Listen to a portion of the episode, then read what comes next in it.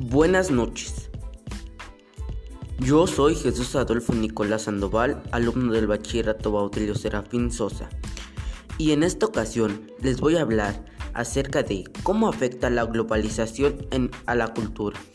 Bueno, primero, para comenzar, tenemos que saber qué es la cultura. La cultura es un conjunto de valores que determinan a un conjunto de grupo social, vestimenta, religión, humor, color de piel, etc. Estos nos distinguen como un grupo social. Bueno, para saber más acerca del tema tenemos que conocer algunas características de la globalización. La globalización tiene como principal objetivo la mezcla de varias razas, en este caso la interculturalidad.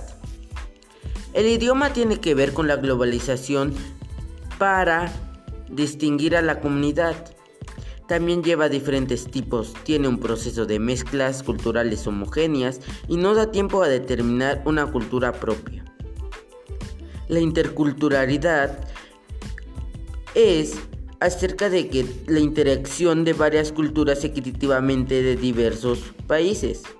Bueno, un claro ejemplo pueden ser los equipos de fútbol. Seguiremos hablando de la multiculturalidad. Significa que viven en un mismo territorio pero viven en armonía. Un claro ejemplo está los vietnamitas. ya que si los valores dejan de rasgos distintivos y serán a, una futura generación nos da mayor ingresos a nuevos rasgos.